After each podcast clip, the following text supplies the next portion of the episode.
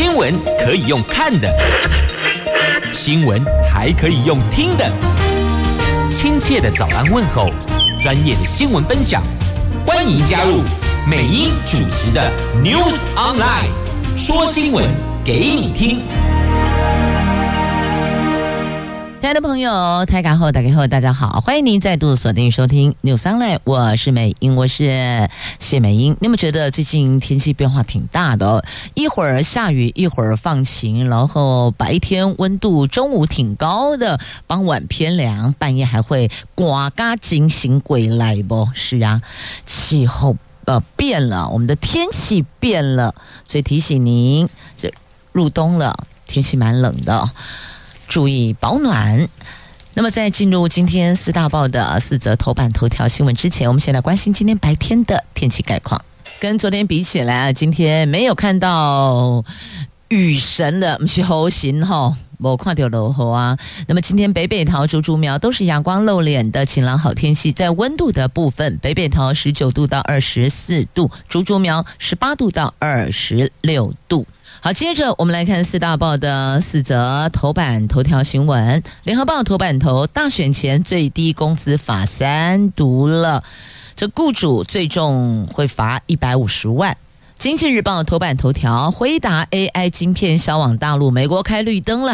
他们的商务部长态度软化了，透露出可以、将会，而且应该销售。所以蛮好奇的背后因素到底是什么？之前不是拢打就哎吗？那因为开绿灯，所以台积电的代工同步也受惠了。好，《中国时报》头版头条是美国前总统川普如果重返白宫，那么对台湾的政策恐怕会添变数，这是学者说的。因为川普这个人哦，作风难料，对盟友具有破坏性，可能会有利于北京，不利台湾。自由时报头版头条：纠团到中国，彰化和美里长。涉嫌介入选举，好，这是今天四大报的四则详细的四则头版头条，来详细的新闻内容，我们赶紧来关心。首先是最低工资法三读，在大选前三读了。昨天立法院会三读通过了最低工资法，明定劳工跟雇主双方议定的工资不得低于最低工资，而且这条文还将消费者物价指数年增率纳入。审议最低工资应该要参采指标，同时的参采劳动生产力年增率等，总共拉出来有十项指标。对于违反最低工资的雇主，最高可以加重处罚一百五十万，主管机关应该限期令他改善，就限期改善。如果不改善，就可以再开罚。那么，蔡总统在二零一六年提出最低工资法的政见，主张把行政命令提升到法律层次。经过七年多的时间，终于在他即将卸任前完成立法。劳动部说，将尽速筹备审议会以及研究小组等各项建制工作，让本法顺利上路实行。但是呢，蓝营则是忧心，这恐。怕是徒具形式，这只是打假球。国民党立院党团总召曾明宗说：“最低工资法完成三读，但预期最后会徒具形式，无法发挥实质功能。”那民进党是。打假球。那民众党团总召邱成远也指出，最低工资法被遗忘七年，到了要选举了，大选前才忽然被想起，凸显执政党对劳工的漠视。那民众党立委赖香伶批评，要不是副总统、民进党总统候选人赖清德一声令下，民进党团或劳动部也不会把版本在十天之内就送到了。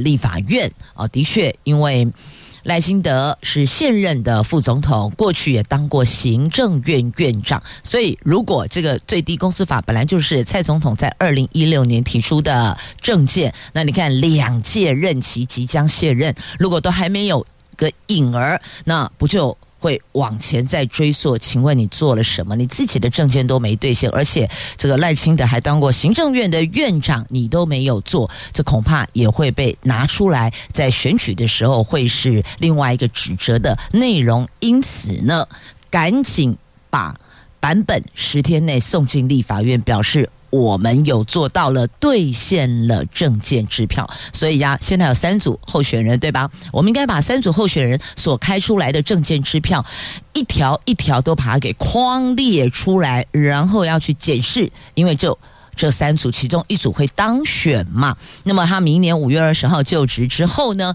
看看他到底有没有做到，四年后再来检视，决定后续那一票要不要让明年。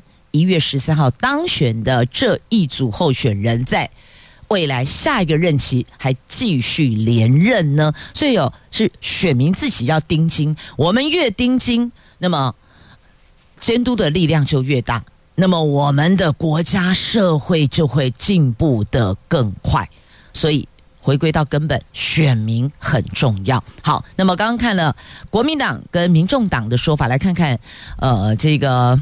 最低工资法哦，那最低现行的基本工资调整后是依据基本工资审议办法，法律位阶是行政命令，依据消费者物价指数等有七项的资料研究，因此基本工资未必每年都能调升，而为了要确保劳工朋友合理的最低工资，所以总统在二零一六年提出了最低工资法的政见。而未来我们将设最低工资审议会，我们会参采 CPI，就是消费者物价指数的年增率，把它给纳进来审议。那到底工资要如何做调升，才能够追得上 CPI 的年增率，才不会变成薪水有调整，可是实质薪资却是倒退路？简单讲。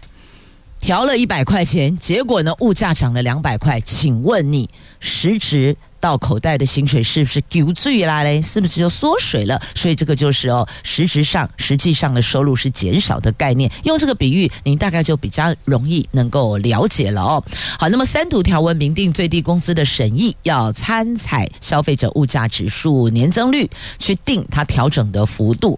那同时参采劳动生产力指数年增率、劳工平均薪资年增率、国家的经济发展状况、国民的所得还有。平均每个人的所得，还有国内生产毛额及成本构成的分配比率、民生物价以及生产者物价变动的状况、各产业发展情形及就业状况、各业劳工工资、家庭收支状况，还有最低生活费。所以你看哦，这个十项拉出来，你就会发现这样子才能比较实际贴近，到底是不是调涨薪资，而且到底要调涨多少才能够合理的反映各支出的年增率，不会造成实际上劳工朋友所得都退路。这样了解了哦，那也定出了罚则啊，不会只是一个宣示啊、劝导啊，最重就是雇主。会受罚一百五十万。如果你违反这个游戏规则的话，违反了政府相关的律定跟要求的话，那是得担待法律上的责任的哦。但是呢，在今天联合的 A 五话题版面，等于说你把头版头看了之后呢，你要再翻开内页的 A 五版面来看看这换汤不换药的。最低工资法哦，来看到底是怎么回事呢？虽然哦说有参采指标，可是呢几乎只字未提。那 GDP 成长率要如何参采？所以呢这些都没有实际的落实数字，因此这会不会是未来要参采的时候一个比较困难去采集的模糊空间呢？好，所以两边都看一下，前后对照一下，呼应一下。毕竟我们都是劳工朋友嘛。来，接着我们来看《自由时报》头版头条的新闻呢，在这个敏感的选前时刻，纠团到中国。这彰化县和美镇唐有里长何基胜组团到中国旅游，被检举接受中国落地招待。那彰化检调昨天进行了搜索，而且带回二十二个人，其中何基胜因为涉嫌违反总统、副总统选罢法、反渗透法等等，而且有湮灭未伪造证据及勾串共犯及证人之余，所以检方向法院申请羁押禁见。但是法官裁定请回，检方说将提出抗告。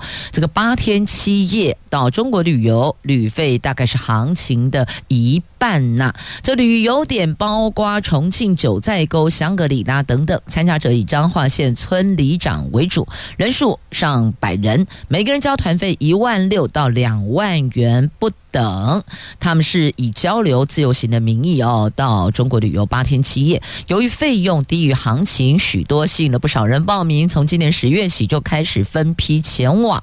那根据一名旅游业者说呢，中国还没有开放台湾团客到中国旅游，必须以交流或是自由行的名义前往。那直飞重庆八天七夜，旅费至少在三万五以上。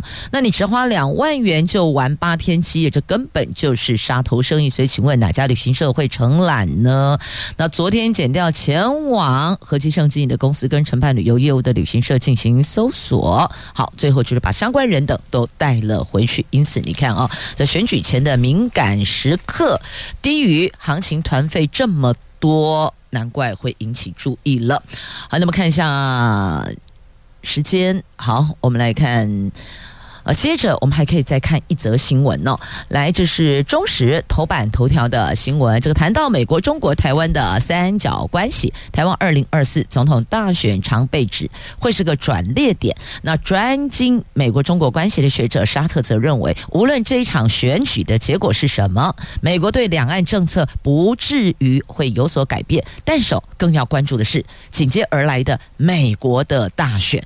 万一美国前总统川普他重返白宫重新执政，以他高举美国优先的原则，加上行事作风难以预料，他常常不按牌理出牌，那么就会对华府的两岸政策投下了变数，甚至对台湾有可能会带来不利的影响。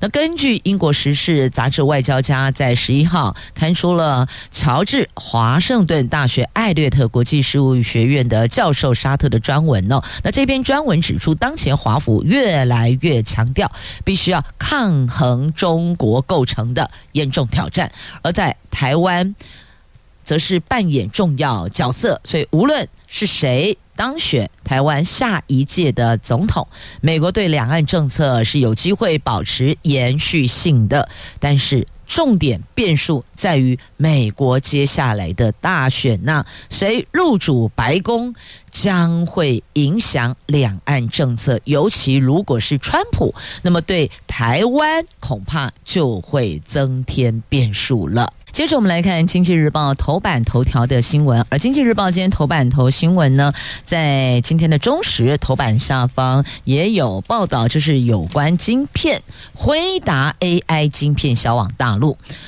美国商务部长雷蒙多他在前天接受媒体访问时指出，美国政府正跟回答讨论允许回答向大陆销售 AI 晶片的议题，而且他说，回答可以、将会，而且应该向大陆销售 AI 晶片，因为大多数 AI 晶片用在商业应用啊。不过对比之前呢、雷蒙多一样这个话题，回答晶片销往大陆，那个时候态度是很严厉的哦，也不过才几天光景，他最新的谈话改了。变了，业界解读美国可能为辉达晶片销往大陆开后门，因为看到这位商业部长的态度软化，之前态度严厉，现在是相对软化，因此外界预期，如果美国有条件放行为回答晶片代工的台积电，当然也就会同步受惠了。不过呢，NVIDIA。拒绝置评相关的报道，确实，不管是惠达也好，台积电也罢，对于任何的传闻跟报道，他们向来都不予置评的哦。那像回答的黄仁勋，他在上个星期就说，回答正跟美国政府密切合作，确保针对大陆市场的新晶片能够符合出口的限制。那美国逐步收紧对大陆出售高算力晶片的规定，相关业者如果希望产品得以继续的。销往大陆市场就必须要更动晶片规格，所以到底是什么让美国的商业部长由态度严厉转为相对软化？这当中哦，可能很多朋友都很好奇，这当中到底是什么原因？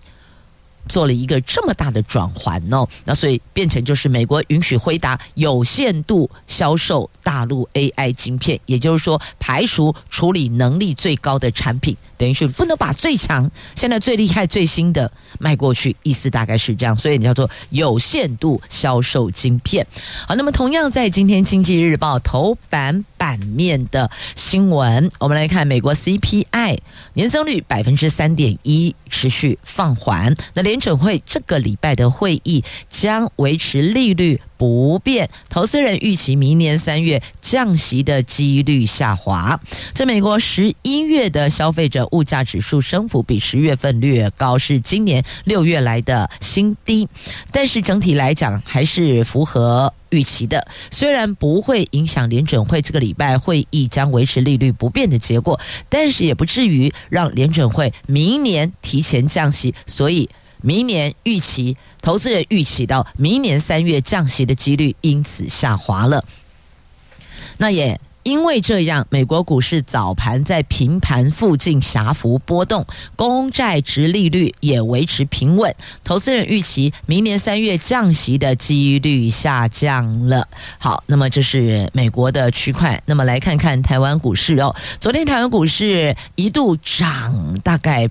百来点，最高到一万七千五百二十八点，这个数字创下二十个月来的新高。随着获利了结，卖压出笼，午后午盘后翻黑，幸好外资买超一百零四点六亿，投信也买超二十点三亿，最后一盘指数神龙摆尾，拉台积电带指数方式小涨。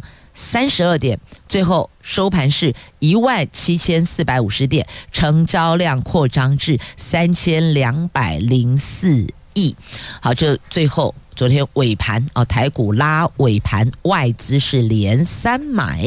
好，这个在今天经济头版版面的新闻。那么再来，同样哦，头版头版下方还有这一则新闻，就是联合国气候变化框架公约第二十八次缔约方大会。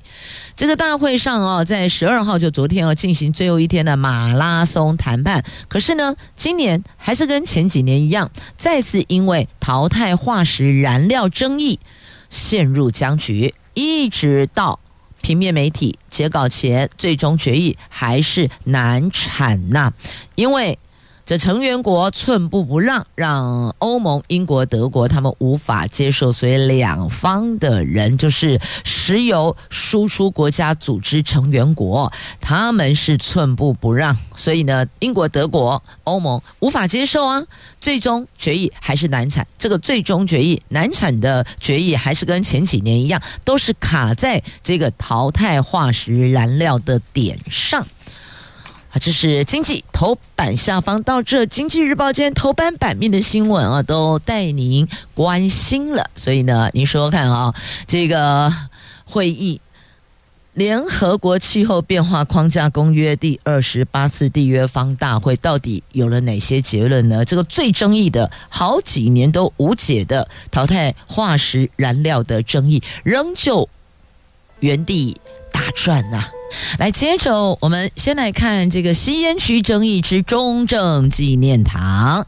现在告诉你，中正纪念堂全面禁烟，因为日前艺人台智源提出了哦，这个砍树设吸烟区，后来虽然证实是一场乌龙风波，但是也再次把吸烟区的争议搬上台面。其实为了健康着想，真的能。不抽就不抽，能戒烟就戒烟，戒不了也请您减量吸烟。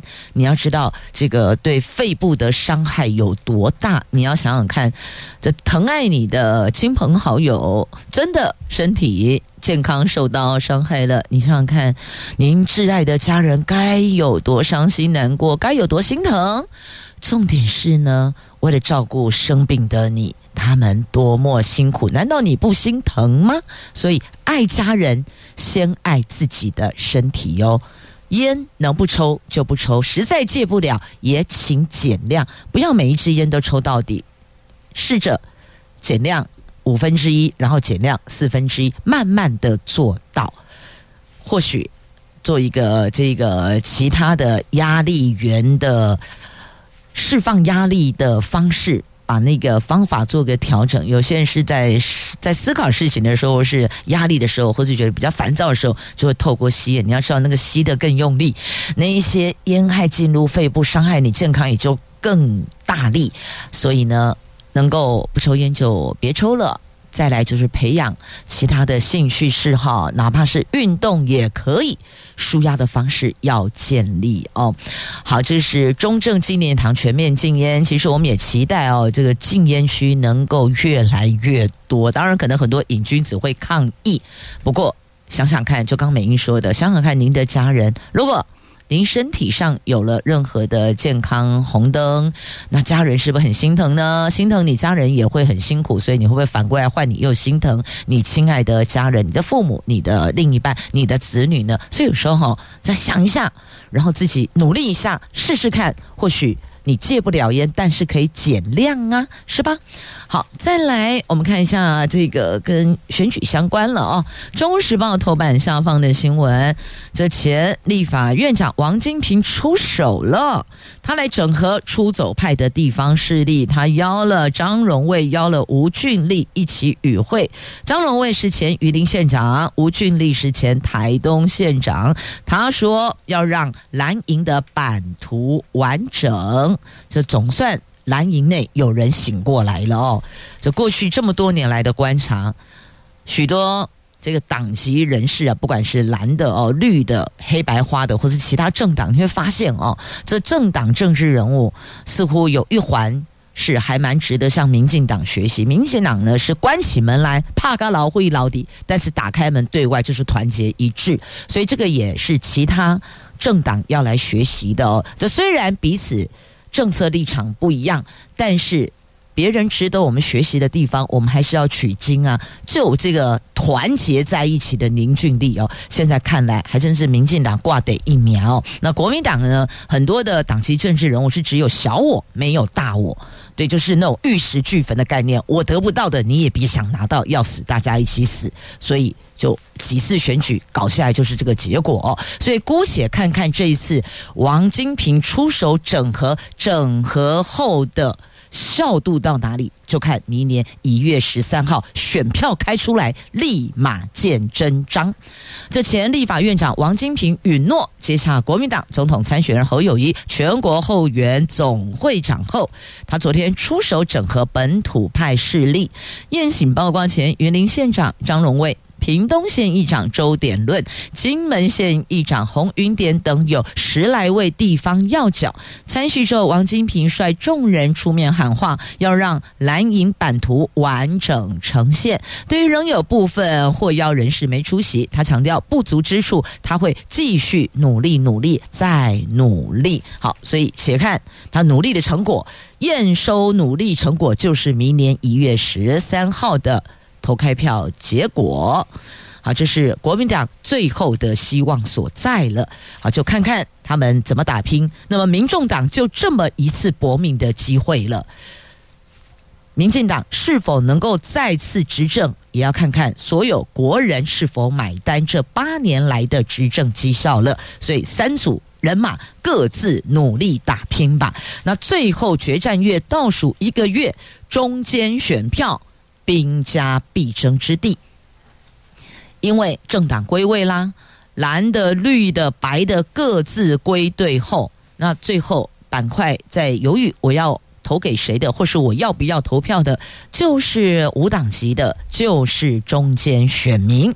所以现在决战最后一个月，兵家必争。中间选民，蓝营是前进南部拓开票源，绿营则是巩固青年跟女性选票，那白营是。动员年轻人，孙子兵法呀！所以看到了各方人马努力争取选票，我觉得这是好事哦。你们越努力，你们越竞争，我们才能够越进步，不是这样子吗？然后我们就要检视你们所提的能够做到的、能够兑现的证件支票，是否能够切中我当下所需要的，亦或者我所重视的。所以发现哦，这个决胜关键点会在于切身的议题。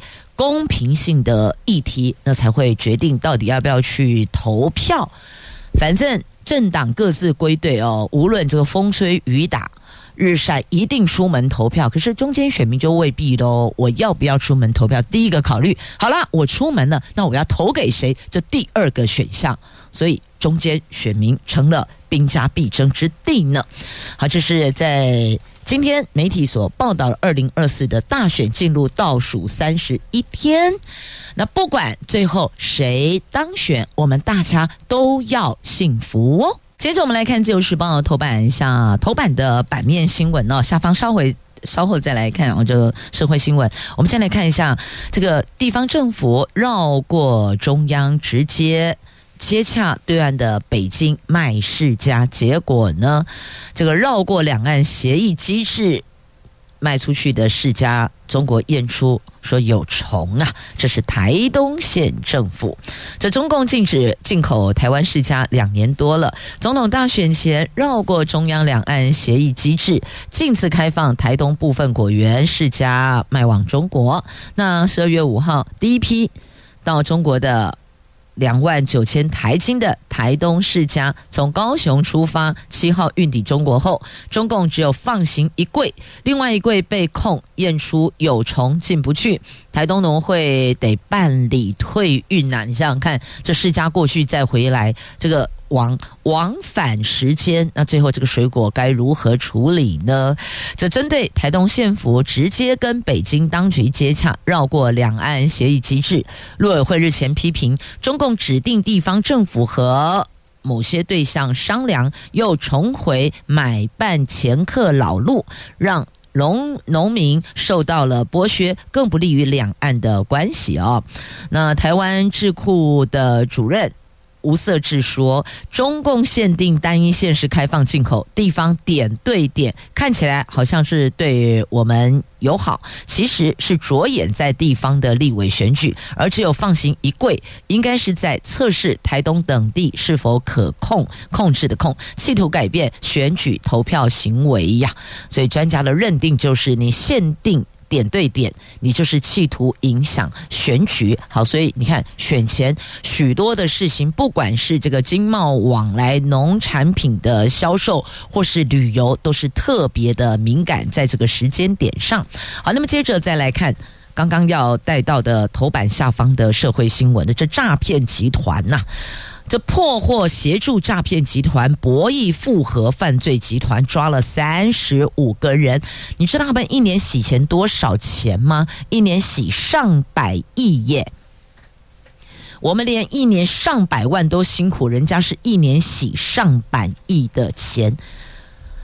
检警锁定了一个专门替诈骗集团及博弈网站洗钱的复合型犯罪集团，查出这个集团一年洗钱金流高达上百亿台币。由台北地检署指挥侦办，跟台中市警局多个单位，还有台北市警方共组专案小组，前天动员了百余名警力，对于藏身在台北市商办大楼的这些集团据点展开搜索。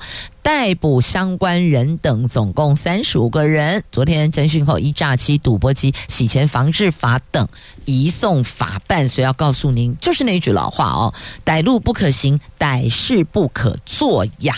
好，那接下来这一个呢，让大家转换一下心情，我们来看看棒球。不过这是要先告诉你，摸你啦，不是鸡嘛，不是很足席哦。来，这是巨人攻蛋。哪的巨人呢？读卖巨人军呐、因为九十周年纪念，台湾适合明年三月，明年三月要登场。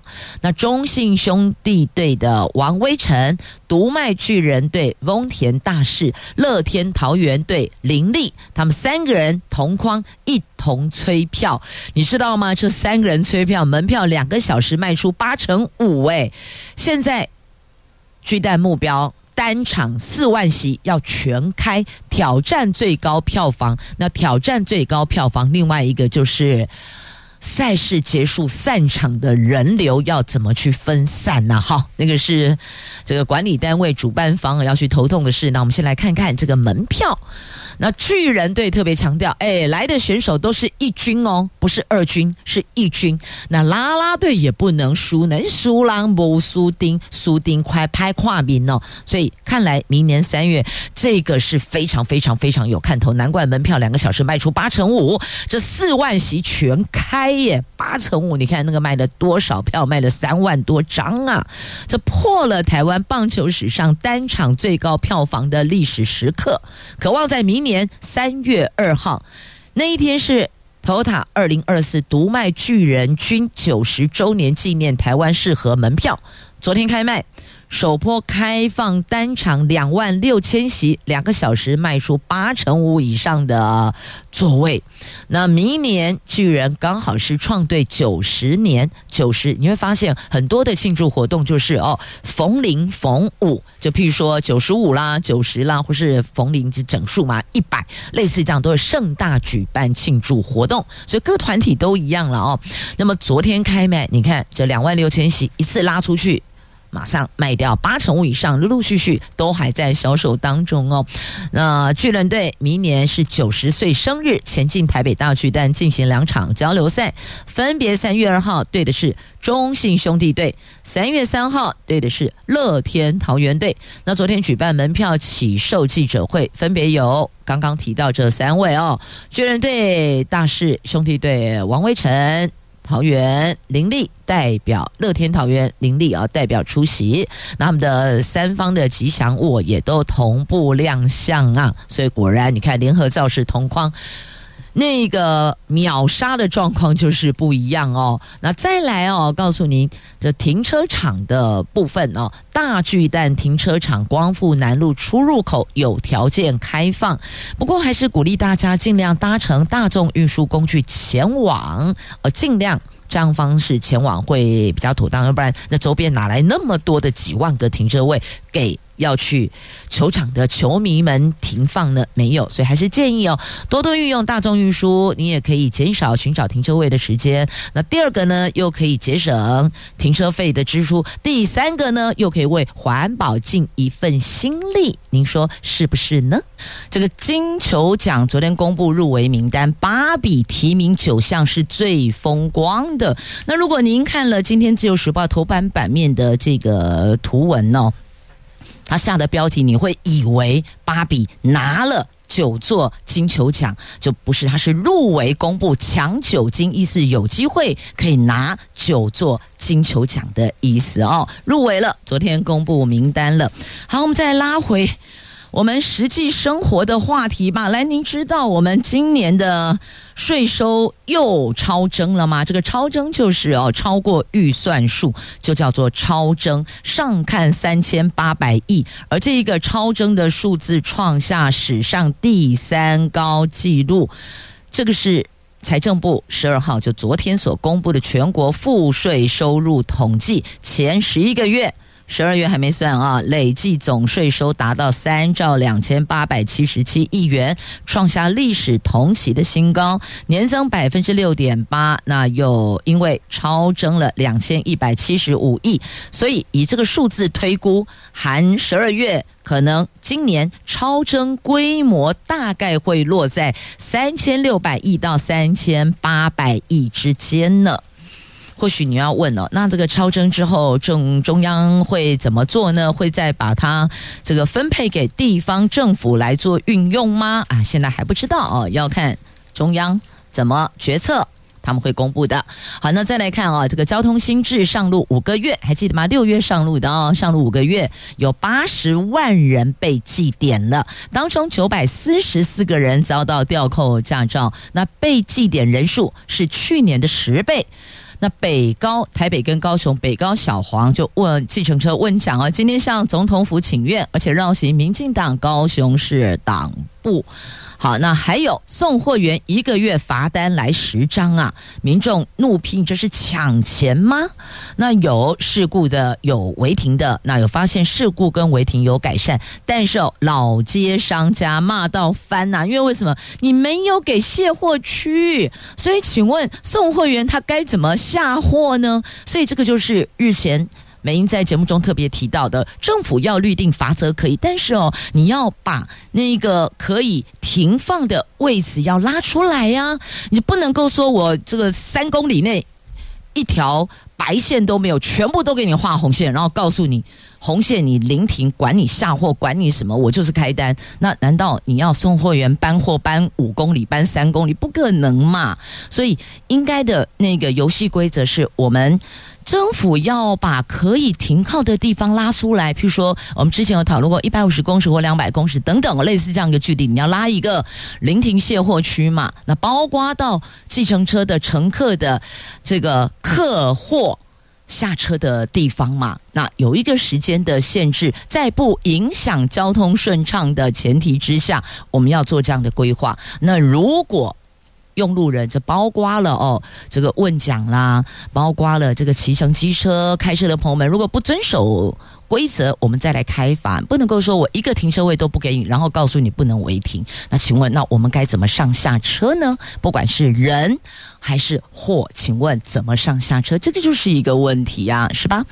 好，再来我们看《自由时报》啊，头版版面的这两则图文哦，历经十二年争取的五度流标的国道十号延伸六龟新归大桥工程第一标离港交流道到美浓九点九公里路段，昨天动土了，好不容易盼呀盼啊盼，总算动了，预计二零二七年九月可以完工，全线十八点一公里，预计。二零二九年底。完工，所以一个是九点九公里的，一个是十加上去加总全线十八点一公里的哦，所以最慢最慢到二零二九年底可以全部都完工哦。这总经费一百二十八点六亿，那这个建造完成完工后通车后，可以疏解美浓台二十八线的拥塞，强化茂林六龟三地门及高速等地的连外交通，建构高雄市区离港美浓到六龟快捷运输的廊道哇！所以该做的、该动的还是要做。那接着再来看屏东落山风艺术季登场了，由来自日本、韩国、台湾的艺术家创作《风的频率》，这个礼拜五登场，邀请十七位艺术家以《风的频率》作为主题，展出十二组户外作品及两档室内特展。其中，台湾艺术家阿伦充气作品《风的预言》。呆萌的吹风大狗狗成为了好多朋友前往拍照的热点呢。好，也谢谢朋友们收听今天的节目，我是美英，我是谢美英，祝福你有愉快美好的一天。明天上午我们空中再会了，拜拜。